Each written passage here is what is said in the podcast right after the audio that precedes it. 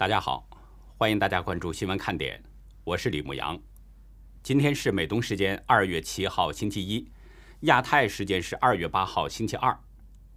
美国国务卿布林肯七号开始了亚太之行，他将先后访问澳大利亚、斐济和夏威夷，并将出席美日印澳四方安全对话非正式会议，讨论在印太地区的协调，以应对中共军事扩张。悉尼先驱晨报七号头版刊出了题为“达顿，我们必须挺身对抗中共”的文章。文章表示，澳洲国防部长彼得·达顿强调，澳洲必须在南海与中共对抗，否则澳洲及盟国将失去未来十年。北约秘书长斯托尔滕贝格七号表示，北约正考虑在东欧建立比较长期的军事态势，以加强当地防务。北约各国国防部长可能在本月十六号、十七号的会议当中商讨增兵问题。广西百色市中共病毒疫情严重。从七号零点起，全市居家隔离，非必要不离开，成为虎年第一座封城的城市。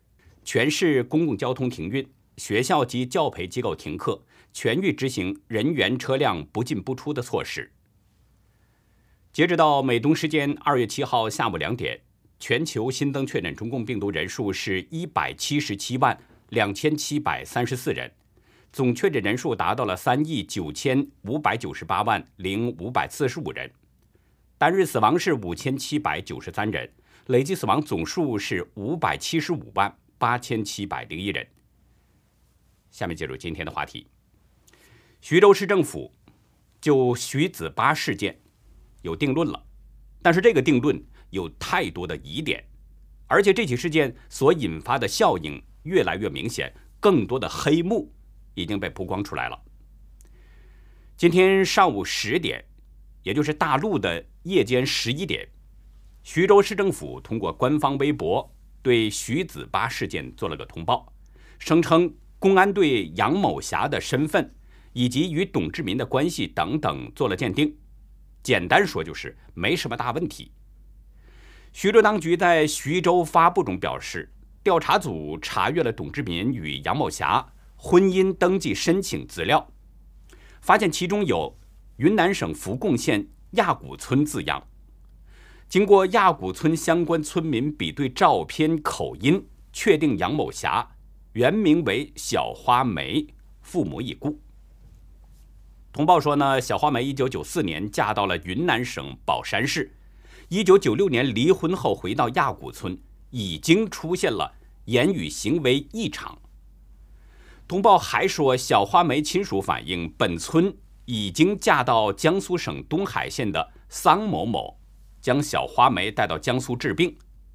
丰县的公安找到了桑某某之后呢，桑某某称当年受小花梅母亲所托，带小花梅到江苏治病，并找个好人家嫁了。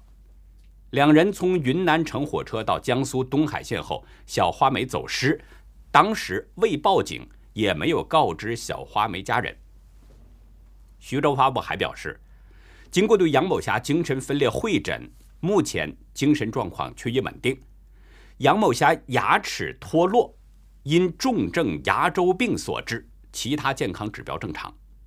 而那八个孩子经 DNA 鉴定，与董志民、杨某霞均符合生物学亲子关系等等。这个徐州发布通报的主要内容呢，大概就是这些。我知道中共没下线，邪恶至极，但是徐州的这个流氓这波操作还是超出了我的想象。给我发送邮件的一位网友呢，写了这么一句话：光是用气愤和无语都不足以表达，只想简单对共产党说一句：高速路上逆行的最终结果一定是车毁人亡。大家注意，这次发通报的是徐州市政府办公室，也就是说，这是徐州市政府的最终说法，不再是丰县出面了。那换句话说，徐子巴事件已经被徐州市政府盖棺定论了。徐州通报刚发出，一位网友呢就留言质问：“你家怎么老是半夜发通告啊？”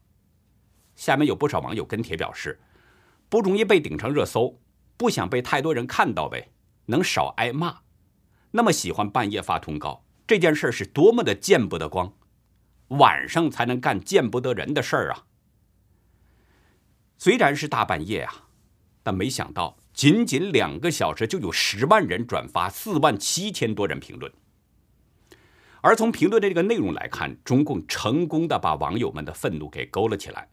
一位网友表示：“徐州发布，以为大家都睡了，没想到每个人都醒着。”徐州的这份通告呢，已经是第三份了，这把前面两份通告又给推翻了。换句话说，徐州通告已经证实了前面两份通告都是骗人的。其实这份通告也是一样，漏洞百出。禁不住任何的推敲。徐州市刻意编了一个故事，说杨某霞原籍是云南的小花梅，但是小花梅究竟姓什么、叫什么、哪一年出生的、年龄多大？既然言语行为异常，他还记得自己的老家，是不是有点奇怪呢？江苏公安声称小花梅的父母已经亡故了，弄一个死无对证。为了确定身份呢，经过了村民。比对照片和口音，于是认定杨某霞就是小花梅。现在警方鉴定身份不需要做 DNA 比对了吗？就算是小花梅的父母已经故去，她总有遗旧姑伯吧？血缘也可以鉴定的。二十四年过去了，口音准确吗？比对照片，是哪一年的照片呢？二十四年前的还是现在的呢？为了圆谎，当局安排了一个小花梅嫁到云南保山两年这么一个桥段，声称在这两年之后离婚时言语行为异常。请问小花梅嫁到云南保山市的具体地址是哪里？她的前任丈夫是谁？有没有子女？当局不会说她的前任丈夫和子女也都亡故了吧？当局说呢，桑某某。受小花梅的母亲之托，带着小花梅去江苏治病，并帮小花梅在江苏找个好人家嫁了。反正小花梅的母亲已经死去了嘛，桑某某怎么说都是死无对证。但是这个桑某某具体在哪儿？丰县警方为什么也不通报呢？是怕人找到桑某某吗？桑某某带着小花梅到了江苏东海，声称是小花梅走失了。当时没有报警，也没有告知小华梅的家人。一个大活人走失了，为什么不报警，也不通知家人呢？是没有报警，还是不敢报警？你们家的孩子被别人弄丢了，然后不声不响的就这么过去了，是这样吗？就算徐州通报这个是真的，那么接下来我们想问：小花梅是怎么从江苏连云港的东海县？到徐州市的丰县的呢？小花梅离开云南的时候，已经是言语行为异常了。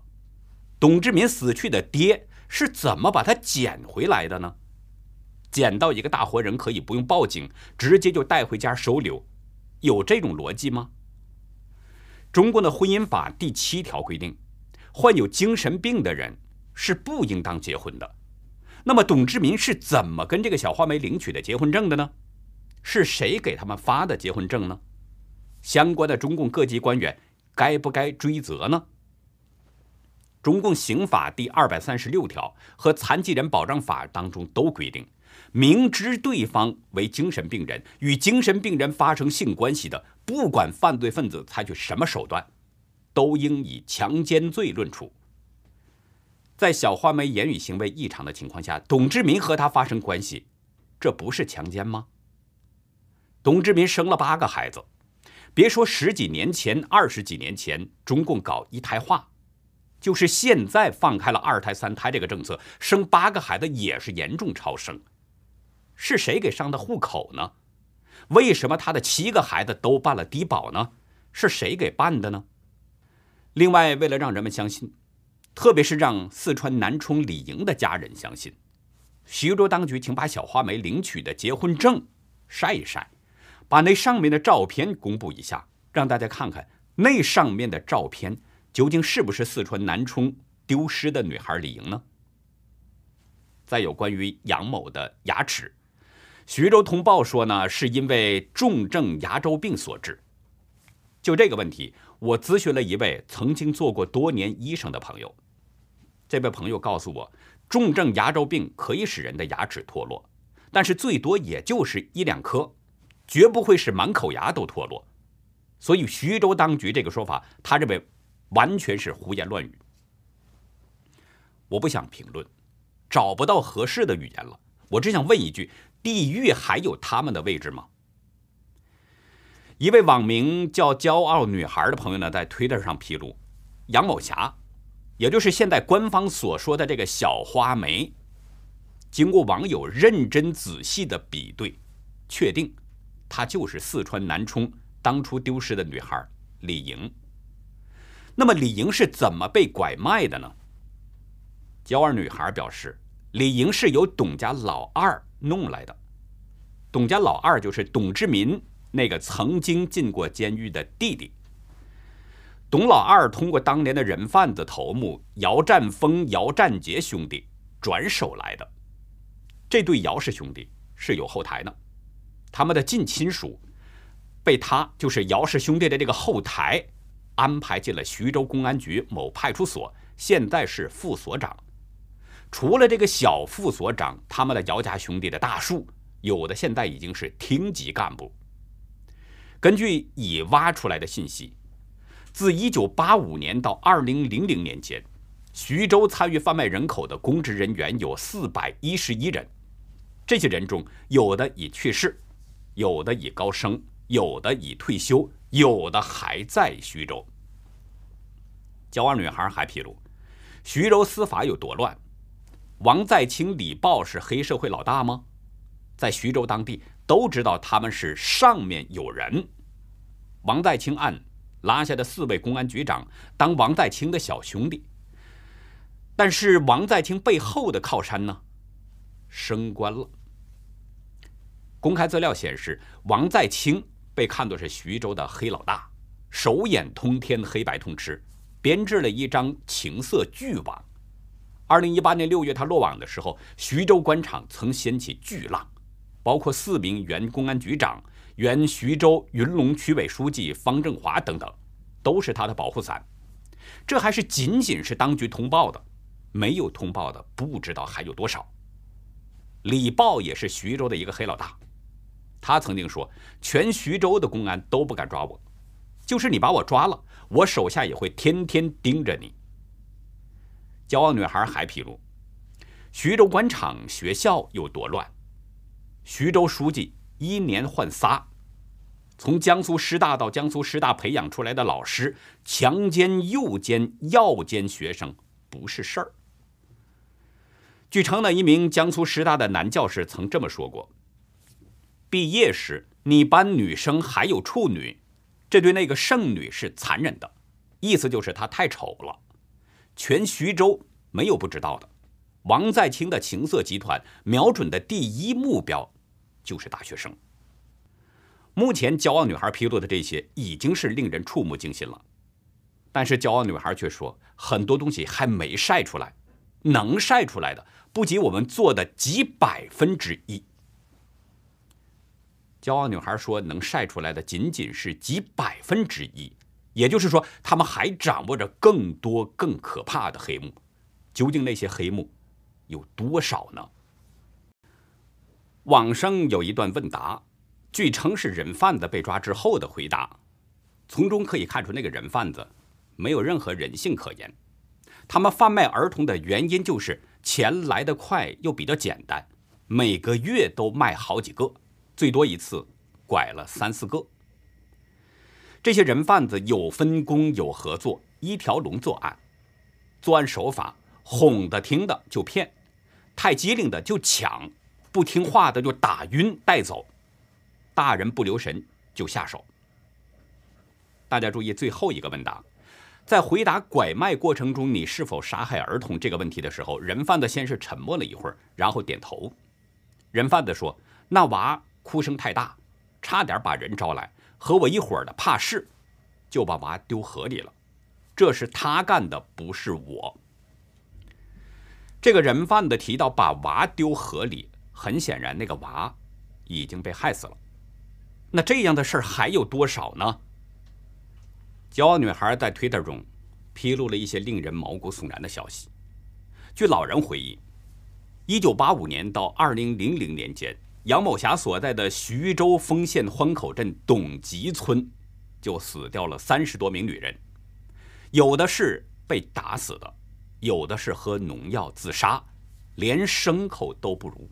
据说呢，开始死一两个的时候，就是扔河里，也就是沿着河沿啊埋了。后来死的多了，丰县县城。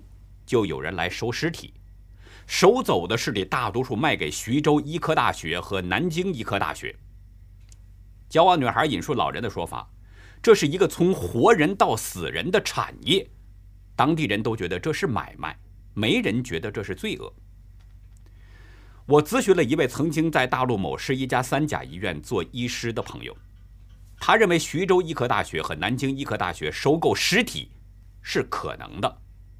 这位朋友对我表示，医学院确实需要买尸体，而且还不好买，因为中国人都比较忌讳，有亲人的都不愿意自己的亲人死后还要千刀万剐，所以买来的尸体往往都是这类没亲人的，或者是来源不明的。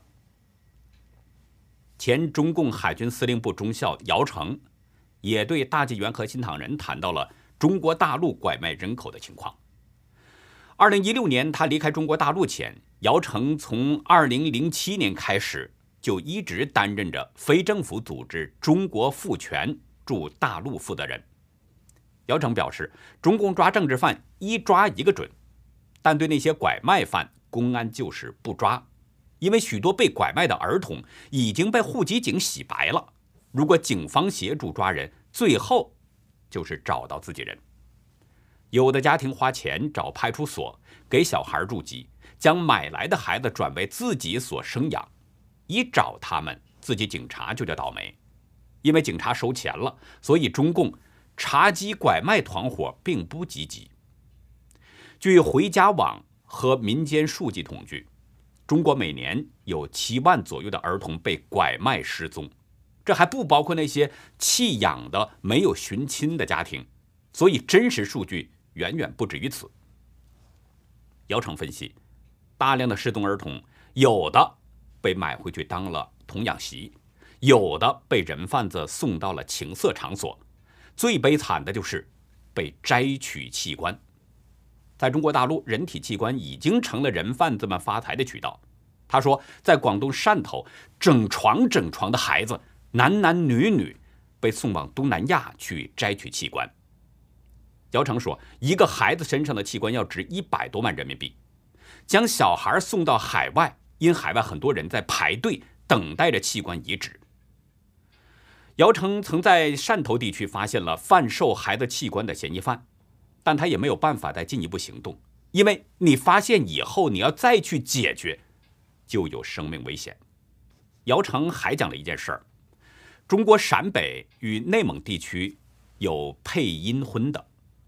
就是未婚男子过世之后呢，亲友们安排娶一名已过世的未婚女性，将两具尸体合葬。但是中共统治中国之后，配阴婚已经演变成了买一名女孩子活埋。姚成介绍，陕北和内蒙一带有很多煤矿，那些找不到老婆的矿工死后就配阴婚。他在查找拐卖女童的时候，调查到一起实例，并且直接向新闻媒体爆料，当时连中共央视都不得不进行报道。昨天在微信朋友圈和微博又在疯传一则消息：一名十分年幼的女孩，在一男一女的陪同下到徐州市中心医院，也就是徐州四院做孕检。经检查，小女孩确实已经怀孕了，孕周相当于是十二周。但小女孩实在太小，只有十二岁。这是二零一七年、二零一九年、二零二零年和二零二一年四次被评为最具幸福感的城市——徐州爆出的徐子八事件之后，网友们晒出的二零一六年的消息。事实上，类似的事情在今年过年期间就已经发生了好几起。大年初四，山西兴县枣卯梁村。十一岁女孩赵雪在家里丢失了。正月初一，山西稷山县仁义村十三岁的女孩孟如玉在村子里丢失了。在家里，在村子里，一个正常人不明不白的丢失了，这是什么样的社会？人去哪儿了呢？现代的中共警察是找不到的。我们再看几个早年的消息。二零二一年十二月三十一号，大陆门户网站搜狐报道，云南男子捡了个智障流浪女当老婆，生了两个儿子，都是正常人。二零二一年十一月二十九号，大陆门户网站网易报道，七旬光棍老人捡了个年轻姑娘，他们生的儿子让人看了心疼。二零一七年八月二十五号，中共政府官网报道说，农村一光棍和捡来的老婆生了三个娃，日子贫困且招人非议。二零一一年三月五号，江西新闻网报道，男子先后捡来俩女人做妻女。政府为其妻办社保等等。那两名丢失的女孩会不会变成下一个杨某霞呢？会不会被智障流浪，然后被老光棍捡走呢？他们的命运是非常令人担心的。昨天，中共顶级喉舌新华社对外部主任韩松发了一条微博。他说：“这几天我更关注的不是水门桥、长津湖第二集，也不是冰墩墩、北京冬奥吉祥物，是拐卖妇女的，是网上讲江苏丰县八个孩子妈妈被虐待、精神失常、疑遭拐卖的事情。”韩松写道：“还有个视频，一个四川的叫曹小青的女的被拐卖，十五年被关在内蒙的一个窑洞里，吃喝拉撒都在同一个铁锅里完成。”生存环境跟猪圈一样，是倒手卖了四次，最后一对刘姓兄弟花六千元买来做供妻。他们没钱娶老婆，想跑被抓回来，毒打，生了两个孩子，墙上写满“跑”字，被解救是基本精神失常了。微博中指出，另外还有一些报道说，那些被拐卖妇女。距离派出所、乡政府可能就几百米、一公里，但就是跑不出去。这都是二十一世纪元宇宙元年女航天员在太空中讲课了。又有人找出《光明日报》的一篇文章，讲对十一个女研究生被拐卖案的思考。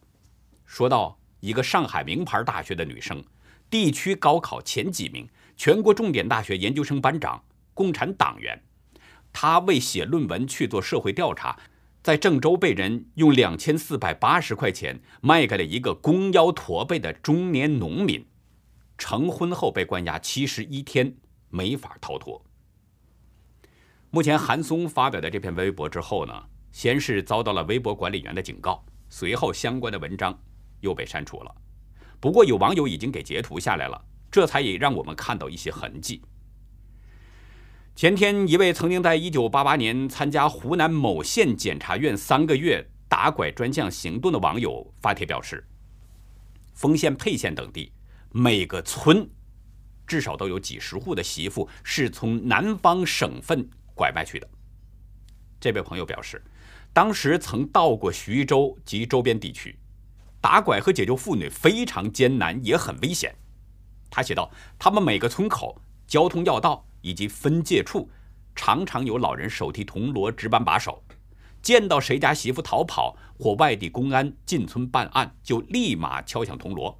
片刻，整个平原大地锣声传遍，家有收买媳妇的人立即组织追赶或相互通风报信，被拐卖的女人休想逃脱。为什么拐卖妇女这么严重呢？还有一个原因也是不能忽视的。这也是中共祸害中国人种下的祸根。可能有朋友看到了一个消息：江苏徐州皮城河前天的相亲大会上只有五名女孩，但是男孩有上百人。大陆媒体昨天引述当地红娘江某表示，江苏存在着男多女少的现象，仅在江某的这个婚介所，男女生的比例就是一百比二十。据江某介绍，当地的女孩对男方的基本要求就是有房有车、工作稳定。江某表示，当地彩礼的起步价是十六万元，多的高达三四十万，还要求有金项链、金戒指、金手镯等等。这些条件即使都具备，还得看家里兄弟姐妹多不多。如果姐妹兄弟多，男孩就不好找对象；如果男孩长相好，而且家里经济条件不错，找对象就相对容易一些。几十万元的彩礼，再加上房子、车子和三金，有多少农村家庭有这样的实力呢？所以相比之下，还是花上几千块钱买一个媳妇更省钱。如果运气好，家里有这样的门路，可以花很少的钱就来买了一个。其实这是中共前几十年搞灭绝人性的计划生育政策造成的恶果，一家只能生一个孩子，这导致农村家庭无论如何都得有个男孩。胎儿性别鉴定，如果是女孩，立刻就堕胎或者生下来送人，这就造成了中国人口，特别是农村地区的男女比例严重失衡。而在当地娶不上媳妇的那些男子，就是人贩子眼中的商机。百年难遇的一代高僧虚云大师，坐阅五帝四朝，受尽九魔十难，生为肉球，十九岁进入佛门，一生修行，得到从皇帝到总统的敬重，准确的预言二战，却在一百一十二岁的时候被中共的军警打断了肋骨。一百二十岁圆寂，留下舍利数百粒。在今天的历史看点，我们就来看看大师的百年传奇。欢迎大家到优乐客会员区了解更多。我们的会员网站网址是 http: 冒号双斜线牧羊寿点 com，还有一个是 http: 冒号双斜线 youlucky 点 biz。那好，以上就是今天节目的内容了。如果您喜欢新闻看点，请别忘记点赞、订阅，也希望您在视频下方给我们留言，与我们进行互动。我们更希望您能够帮助我们把这个频道多多的转发出去，让更多的有缘人、更多需要了解真相的人接触到我们、看到我们。感谢您的收看，也感谢您的支持和帮助。再会。